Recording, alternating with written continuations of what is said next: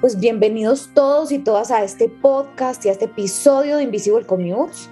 Hoy a propósito del Día Internacional de las Trabajadoras del Hogar, que para que sepan se instituyó el 30 de marzo de 1988 justamente en Bogotá, Colombia, y esa es una historia que quisiéramos explorar y poderles contar a ustedes más adelante, vamos a tener un episodio muy especial. Entonces, estamos hoy con una súper invitada, ella se llama Eloísa Lamilla Guerrero y es antropóloga investigadora especialista en patrimonio funerario.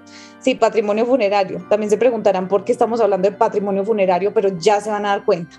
Y ella actualmente es eh, investigadora del Instituto Distrital de Patrimonio Cultural de Bogotá, que es una entidad adscrita a la Secretaría Cultural del Distrito.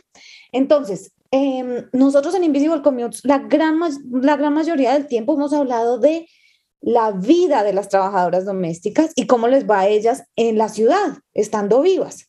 Y sin embargo, hay un tema que salió que nos ha parecido muy relevante y que creemos que esta historia merece ser contada y es y qué pasa cuando estas mujeres mueren. Entonces, justamente Loisa tiene una historia muy bonita y hace poco ella se acercó a mí eh, con esta historia, o sea, digamos, ni siquiera se acercó a mí, ella comentó que tenía esta historia y yo dije, tenemos que contarle al resto de la gente qué está pasando con el momento en que las trabajadoras domésticas se mueren. Y esto tiene todo que ver con la ciudad porque no solo es la vida de ellas en el espacio urbano, sino también la muerte en el espacio urbano. Hoy vamos a tener un episodio justamente donde la, digamos, el lugar protagonista es el cementerio público. Eh, y allí vamos a poder entender qué pasa con las trabajadoras domésticas. Entonces les invitamos pues a que estén muy pendientes de toda la historia que es realmente interesante. Lo primero, para que sepan, el podcast del día de hoy se llama Cementerio de Sirvientas, pero este sirvientas está entre comillas.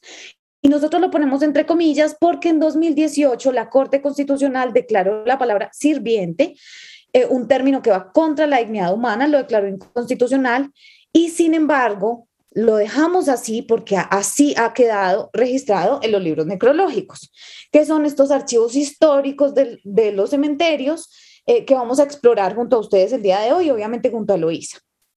Entonces, solo para que lo sepan, eh, el cementerio del que vamos a hablar, también entre comillas, es el cementerio de pobres.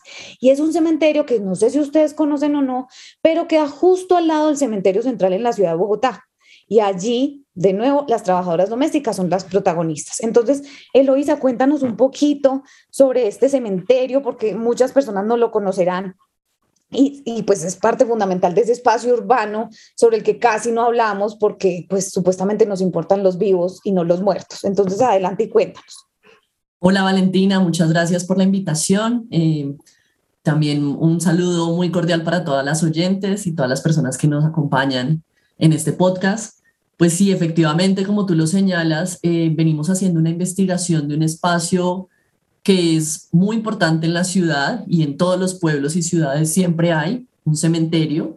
Y en este caso específico, pues en Bogotá, al lado occidental de lo que hoy conocemos como el Cementerio Central de Bogotá, digamos que incluye las carreras 19 y 19B y el parque donde se alzan los columbarios y el centro de memoria, para que las personas se ubiquen sobre la 26. Todo ese extenso terreno eh, que está inmerso en el barrio Santa Fe fue un lugar de sepulturas de bogotanos inmigrantes de todas partes del país. Era un cementerio muy transitado que con los años se volvió, por supuesto, eh, el cementerio distrital de la capital, donde fueron enterradas miles de, de personas, sobre todo mujeres de diversas edades y regiones, dedicadas a los oficios domésticos y las labores del hogar. Entonces, digamos que ya vamos a irnos adentrando en cómo llegamos a esta conclusión pero eh, lo importante es saber que pues es posible plantear que en este cementerio, eh, conocido como tú muy bien lo dices, el cementerio de pobres, una buena parte de los entierros corresponden a las trabajadoras domésticas. Son las protagonistas del cementerio con quienes Bogotá y Colombia tienen una deuda histórica.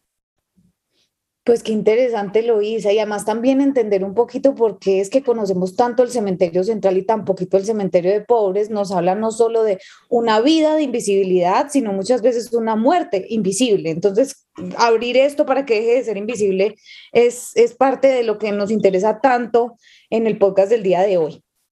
Sí, exactamente. Sabemos mucho del cementerio central en, una, en lo que hoy se constituye como la, el globo eh, o la elipse central, el globo A, eh, porque allí están enterrados los personajes emblemáticos que participaron en las guerras de independencia, en el proyecto político de construcción del país, militares, poetas, artistas, pero desconocemos qué ocurrió con los cuerpos em, de las personas eh, de clases medias y clases bajas, porque desafortunadamente pues el cementerio eh, distrital de la parte occidental desapareció en la década, en el 2000, y con ello pues no nos perdimos o dejamos de rastrear la historia pues de esta población mayoritaria. Eh, esto también, digamos, da cuenta de cómo el tratamiento de los, de los muertos también tiene mucho que ver con el tratamiento de la vida, ¿no?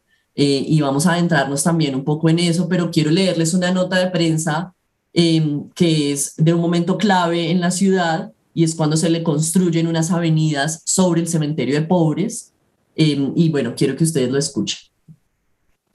Alguien resolvió algún día abrir una calle. Lo hizo por mitad del cementerio. Las palas escarbaron la tierra, la calle se concluyó y quedaron arrinconadas a lado y lado decenas de ataúdes, huesos, paja y piedra. Algunos cajones debieron alojar el cadáver de un niño. Su tamaño lo hace pensar así. Otros eran tablas unidas por puntillas. Uno fue lujoso. Quedan aún adheridas a sus aristas pedazos de tela que sirvieron de colchón. Y está marcado en él la sombra verdinegra de quien hace años lo ocupó.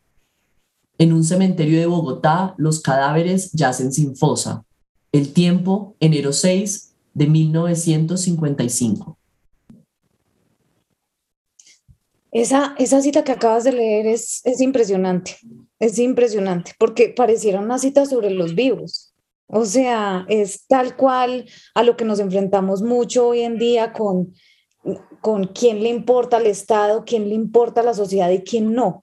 Cuáles son los vivos que nos importan y los muertos que nos importan, pero pues eh, también cómo todo el trazado urbano eh, demuestra eso, demuestra esa importancia.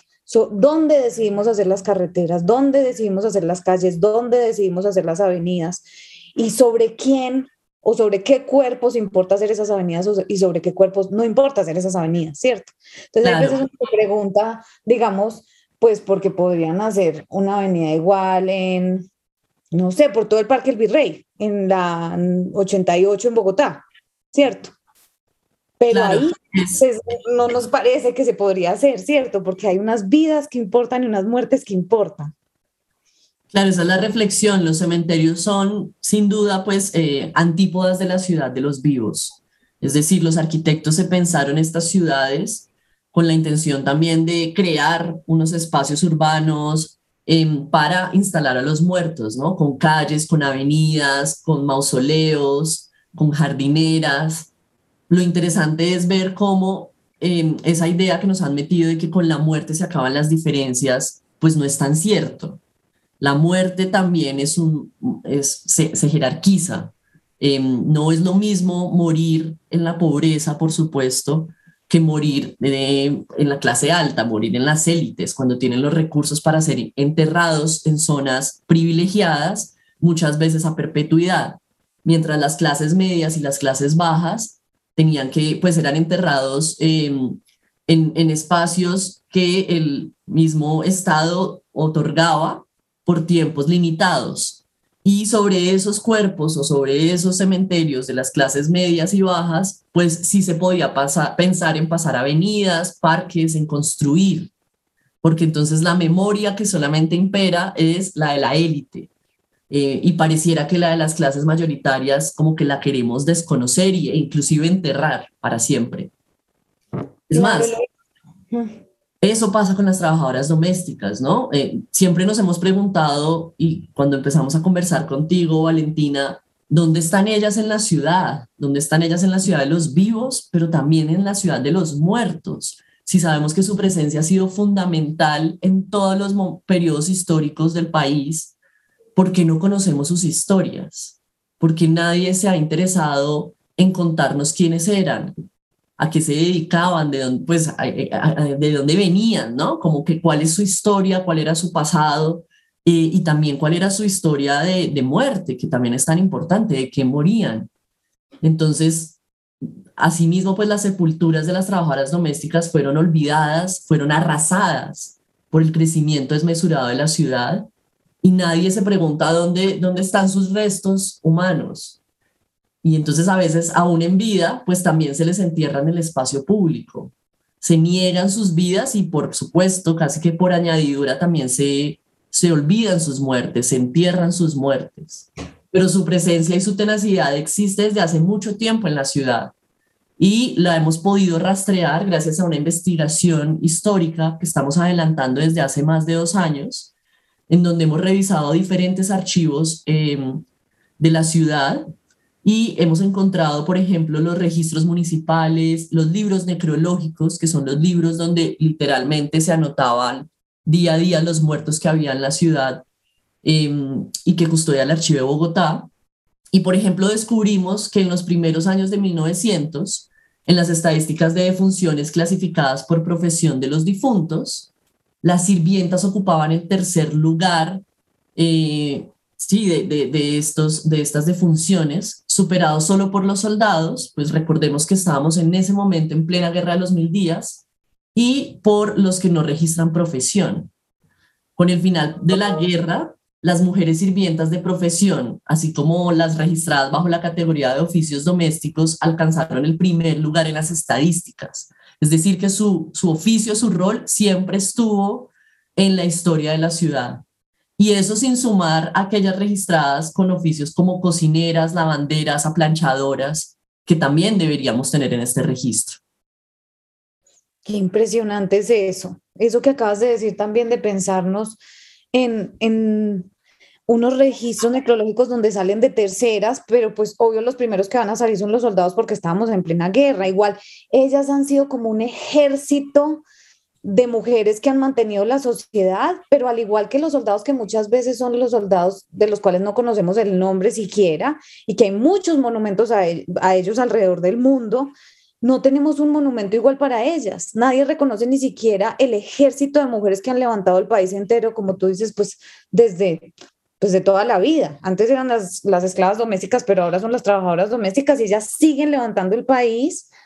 Eh, pero sus cuerpos yacen como en este desconocimiento tan grande. Entonces, qué lindo que estén haciendo como este reconocimiento de, de lo que, pues, pues de su muerte, al, fin y al cabo.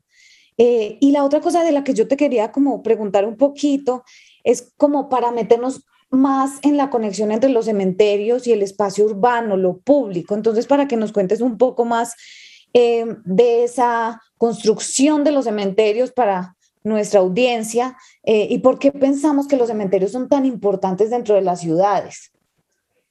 Claro que sí, pues los cementerios son parte de la ciudad, sin duda. Son espacios públicos, son espacios abiertos eh, que la gente visita, así como los parques y las iglesias, pues hacen parte de estos espacios sociales y de estos circuitos como el mercado, pues el cementerio hace parte de la vida social. Eh, y, en este, y en este caso, a pesar del resquebrajamiento y posterior desaparición del antiguo cementerio de pobres, lo llamamos así porque así registran los archivos históricos desde 1856, em, pues eh, básicamente la desaparición no implica pues que, la historia de ese lugar haya desaparecido. Las ruinas en el actual espacio, que la gente conoce como los columbarios, pero eh, independientemente de los columbarios también se utilizaba todo el espacio del suelo para el entierro, em, sí, directamente en tierra de, de las personas. Em, lo que hemos encontrado también en los archivos históricos eh, y en las memorias y en las visitas también de los devotos que todavía hoy se acuerdan de ese lugar de visita, pues nos permite también descubrir la historia de la ciudad, nos permite también reconocer a las poblaciones que vivieron que sufrieron también, pero que construyeron eh, esta ciudad y este país. Entonces, para adentrarnos un poco, el cementerio es muy temprano en la historia de Bogotá. Eh, en el primer mapa que se hace es en el siglo XVIII, el primer trazo o plano de Santa Fe, que fue elaborado por el ingeniero español Domingo Schiacchi.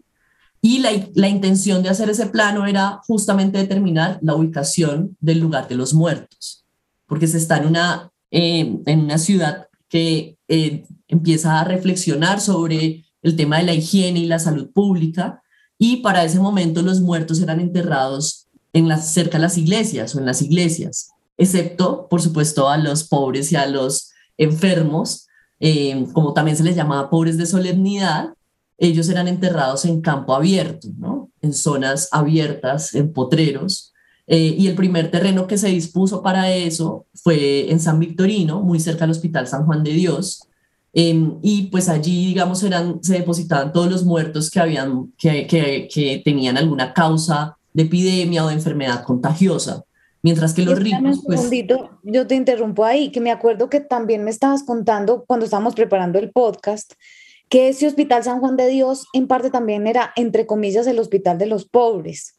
Sí, también. hay como una continuidad entre vida, enfermedad y muerte, donde la pobreza está pues como presente en todo esto y en el acceso que tienen a los diferentes espacios dentro de la ciudad y está tan clasificado, ¿cierto?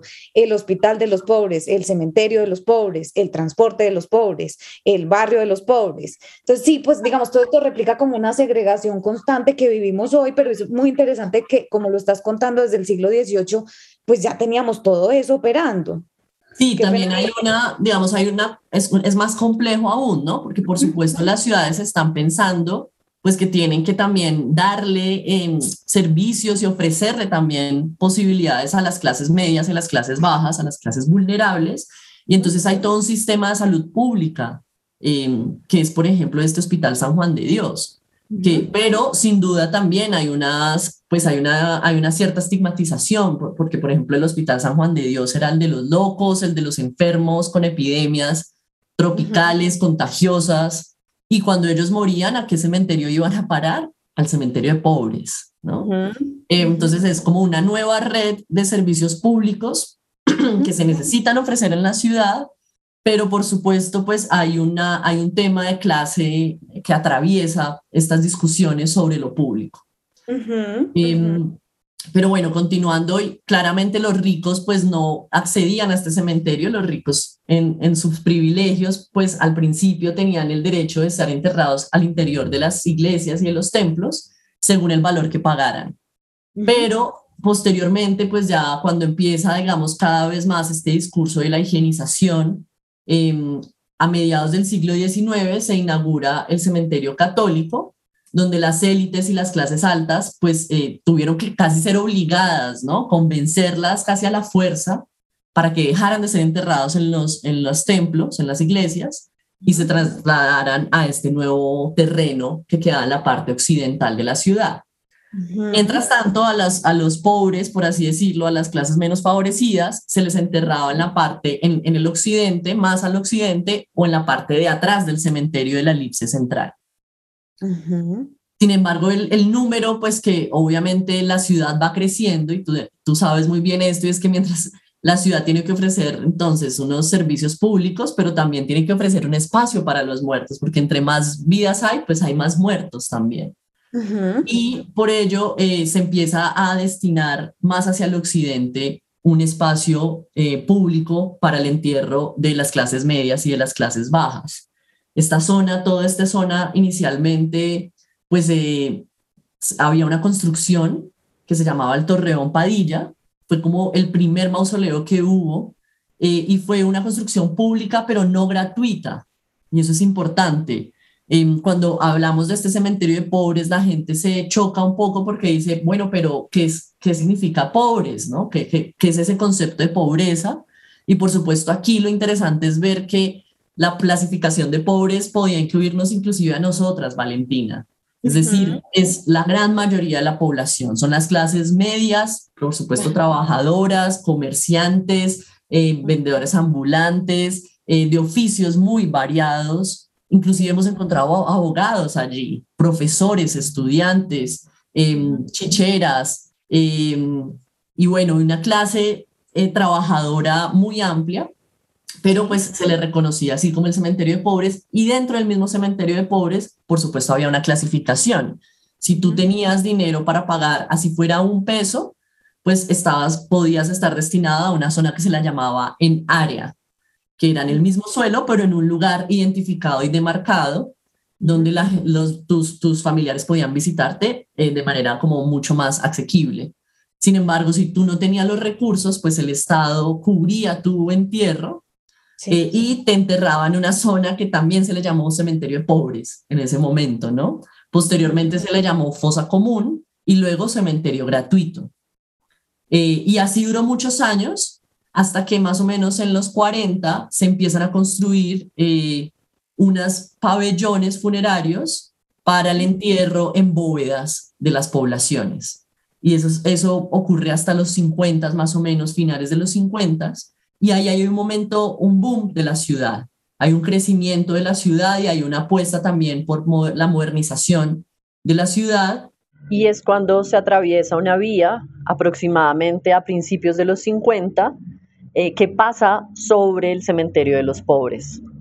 Las fotografías aéreas que tenemos de ese momento son muy impactantes porque eh, literalmente lo atraviesan por la zona donde había en ese momento eh, un gran número de entierros.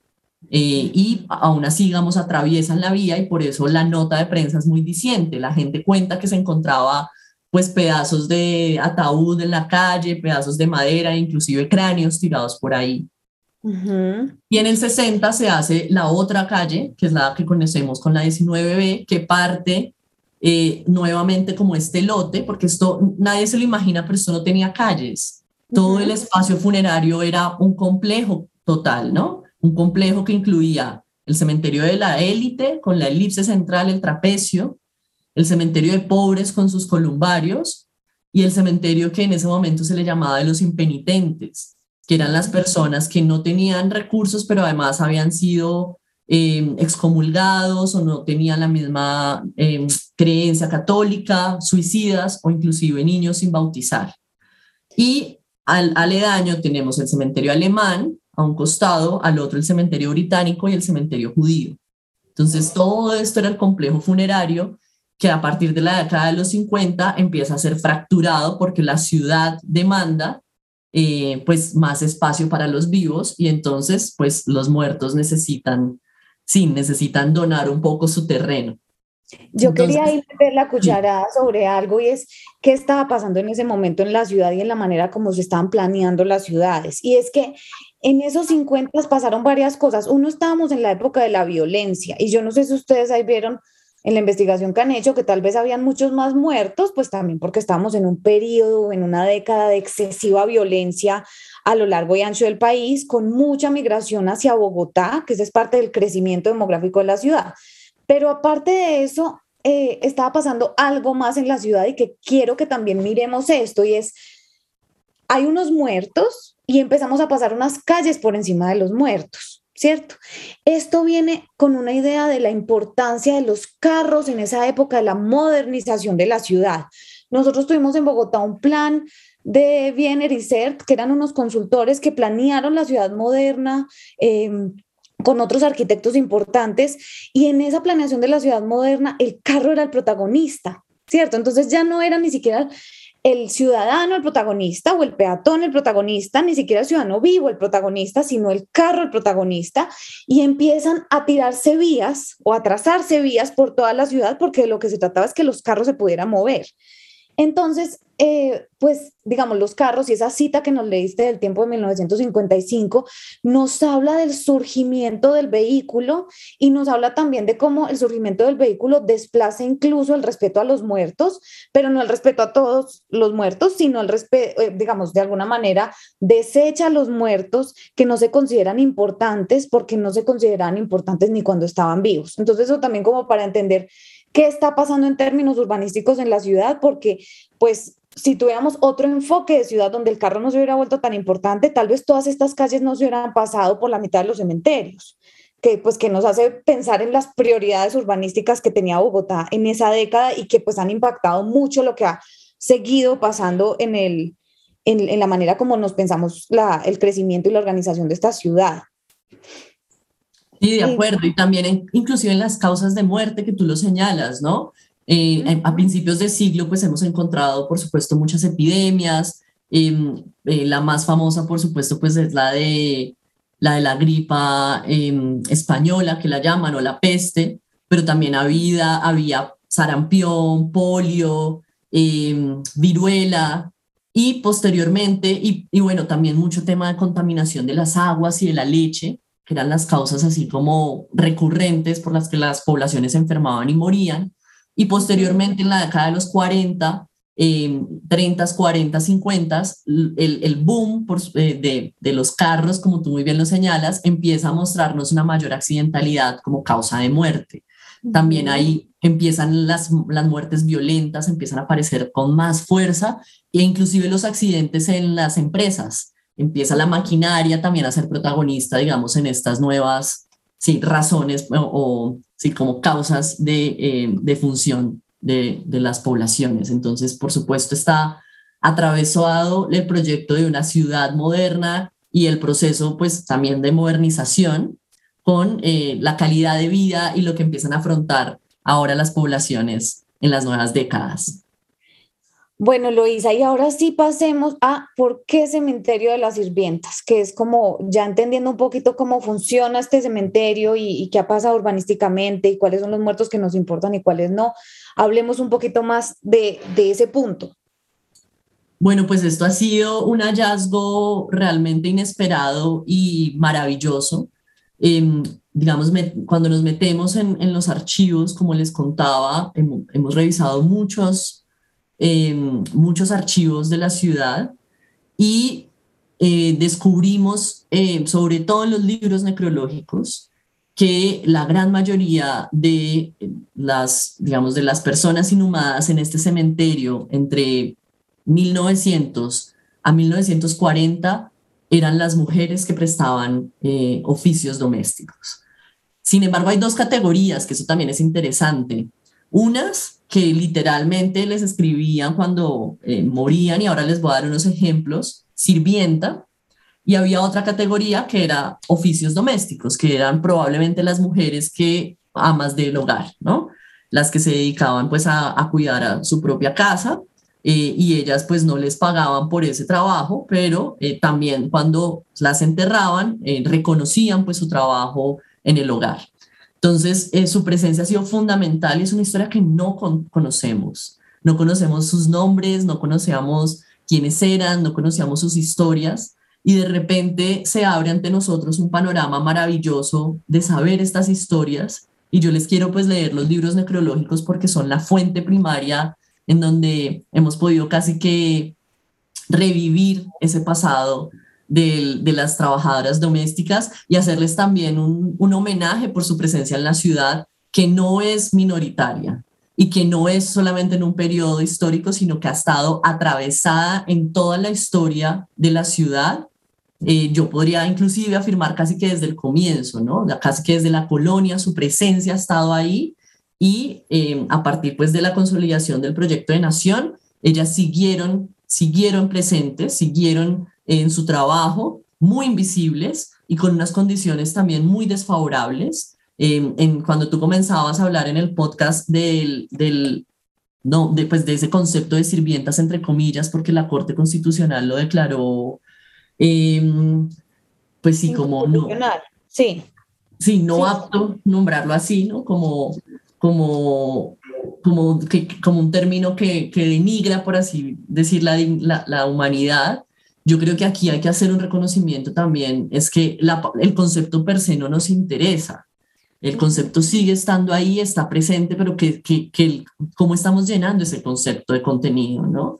Y yo creo que en Colombia eh, la gente está más preocupada en no llamar a nadie sirvienta, pero no en ofrecerle las condiciones dignas de trabajo a las personas que ejercen los oficios domésticos. Entonces ahí hay una contrariedad, ¿no? Eh, listo, dejemos de llamarlas así, pero entonces también ofrezcámosle el pago que merecen, la, la redistribución económica y también la ciudad que se merecen, porque ellas son, han sido usuarias de esta ciudad durante mucho tiempo y su presencia y sus cuerpos en el cementerio, pues son un testimonio vivo de ello. A continuación les presentamos los libros necrológicos. Julio 21 de 1900. Registro 147. Rubiano Desposorios. Hija de Cristóbal Rubiano y Balbina Rodríguez.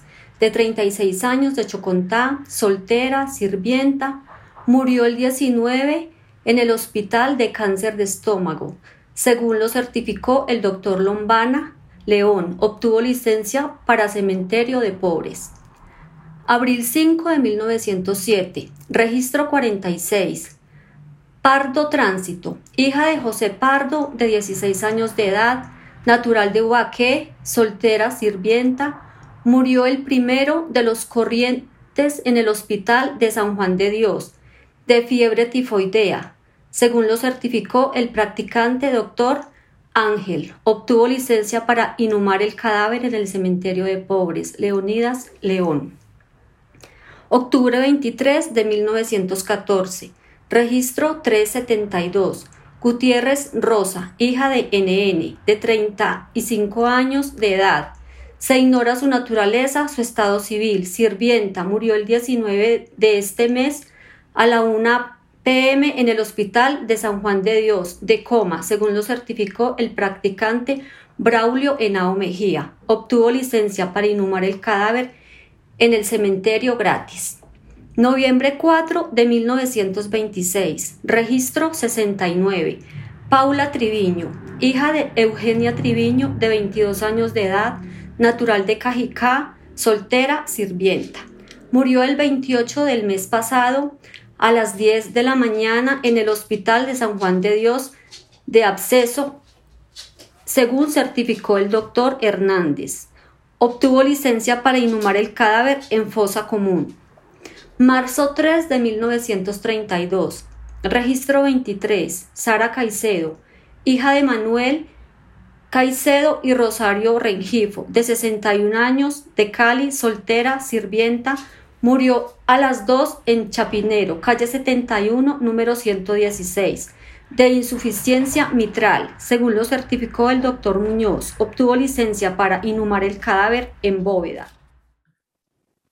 Esta información que nos ofrecen los libros necrológicos eh, también la podemos pensar o, digamos, analizar desde una mirada, por supuesto, estadística eh, y una mirada cualitativa. Y lo interesante, por ejemplo, es descubrir que las edades de estas mujeres sirvientas iban desde los 12, 14 años hasta los 80 años de edad. Y aquí voy a parar un segundito, Elisa, Eloisa, porque mira una cosa interesante.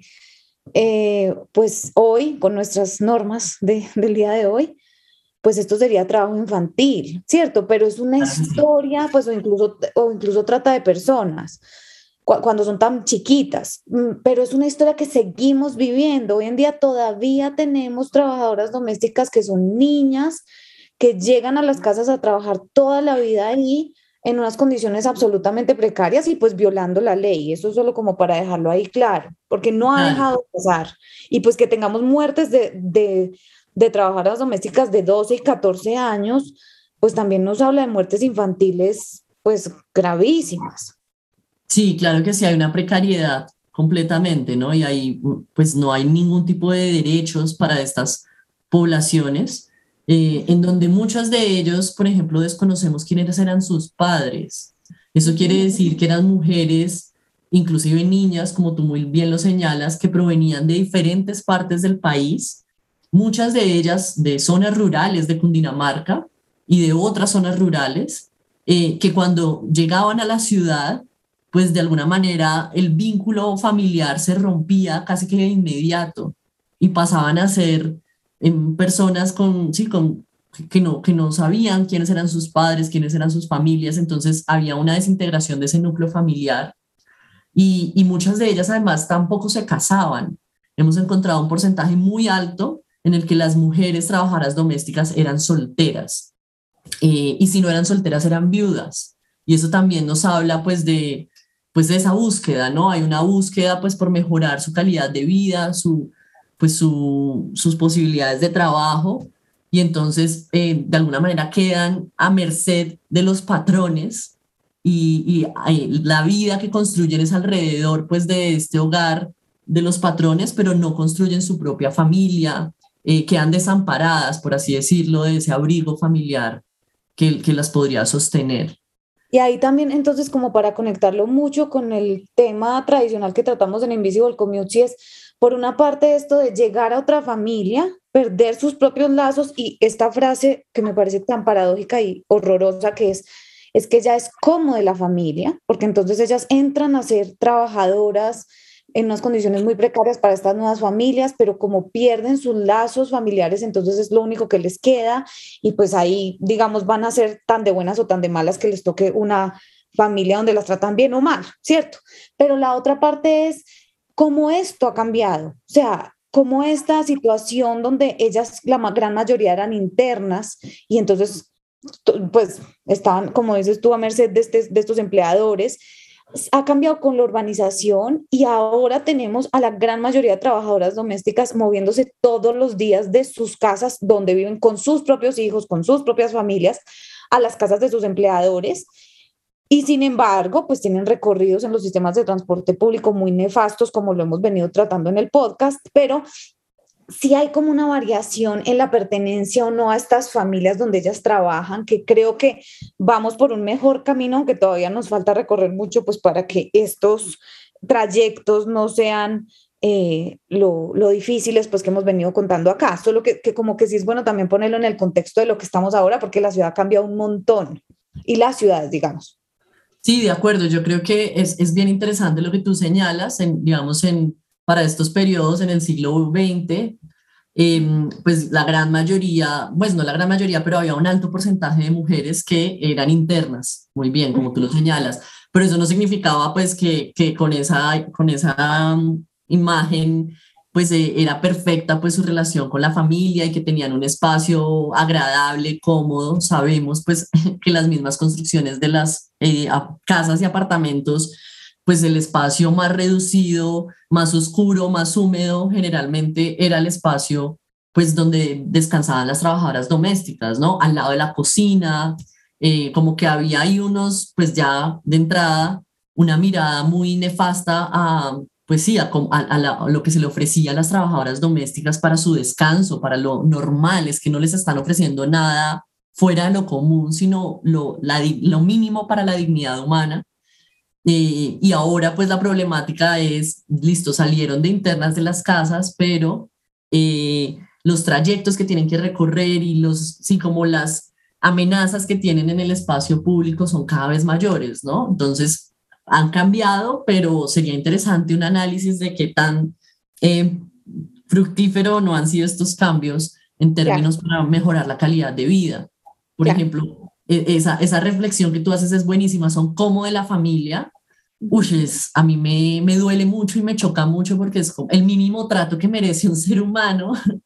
Y aquí parece como que es, es, es como que tienen que estar agradecidas, ¿no? Por haberlas recibido, por haberlas acogido, por darles un día de descanso.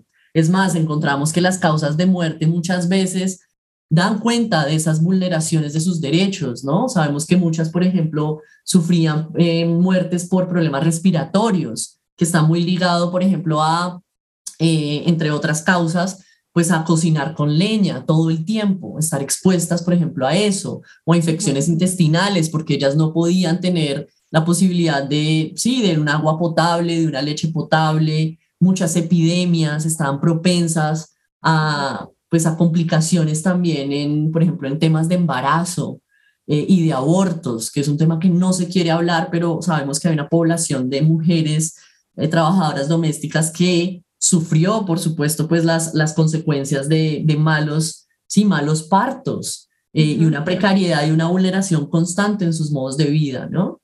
Em, también vimos muchas muertes violentas, homicidios, y eh, bueno, en ese momento no se llamaba feminicidios, pero hemos encontrado también, no llamados así, pero también, digamos, unas causas de muerte muy aberrantes y, por supuesto, accidentes de tránsito.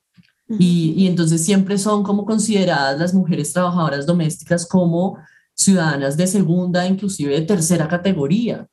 Eh, y la pregunta es eso, es si estas mujeres han construido la historia de la ciudad, son fundamentales en el desarrollo económico, eh, pues de, y, afectivo también de nosotros, de esta sociedad, porque no se les reconoce su presencia, porque se niega su historia y porque seguimos, digamos, en esta lucha de sus derechos cuando debería ser lo mínimo que se les ofrece.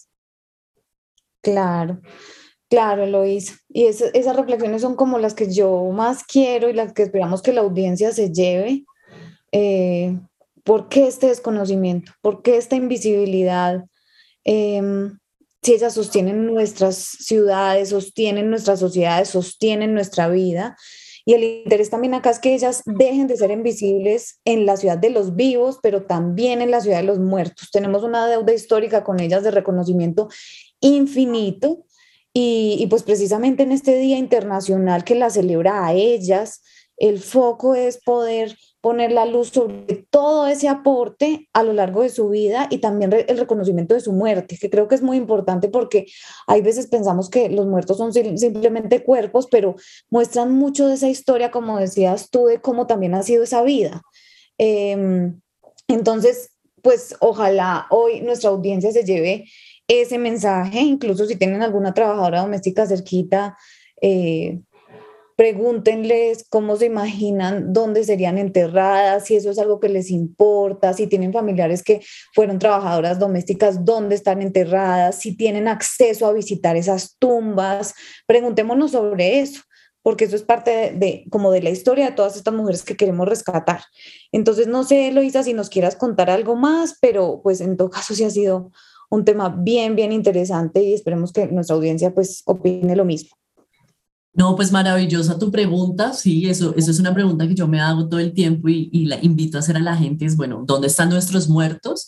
Pero en este caso también, por ejemplo, hablando específicamente pues del trabajo doméstico, ¿dónde están las personas que nos han entregado su vida a servir, ¿no? ¿Dónde están esas trabajadoras domésticas? Eh, podemos visitarlas, qué tanto conocemos sus historias, qué tanto sabemos, por ejemplo, los recorridos que hacen ellas para llegar a nuestras casas, cuáles son como esas precariedades que también día a día se enfrentan. Muchas veces, pues eh, las, las, personas que tenemos eh, como oportunidades de estudiar desconocemos también y, y de alguna manera em, como que no solo desconocemos, sino como que nos parece inferior el trabajo doméstico y yo creo que es uno de los trabajos no solo más importantes de la ciudad, sino como más empáticos, más sensibles, porque pues como de entrega y de amor que se hacen. Eh, y la pregunta entonces que quiero hacerle a las personas es, ¿conocen historias de trabajadoras domésticas que estén enterradas en el cementerio de pobres? ¿Les gustaría compartirnos alguna historia? Queremos construir el archivo y la, y la memoria de este cementerio de pobres en donde las protagonistas sean las trabajadoras domésticas, para ser visibles y para honrar su trabajo eh, y lo que ha significado su presencia para, para Bogotá. Muchas gracias por habernos acompañado hoy, Día Internacional de la Trabajadora del Hogar, a entender más sobre las muertes de las trabajadoras domésticas, sobre todo en Bogotá y la relación de esto con la ciudad. Agradecemos a Luisa Lamilla Guerrero y al Instituto de Patrimonio por esta historia hasta el momento invisible. A Belén García, trabajadora doméstica, por su voz para describir lo que estaba en los libros necrológicos. Los acompañó Valentina Montoya, el audio, la música y el sonido estuvo a cargo de Andrés González y la imagen de Daniel Gómez. Hasta la próxima.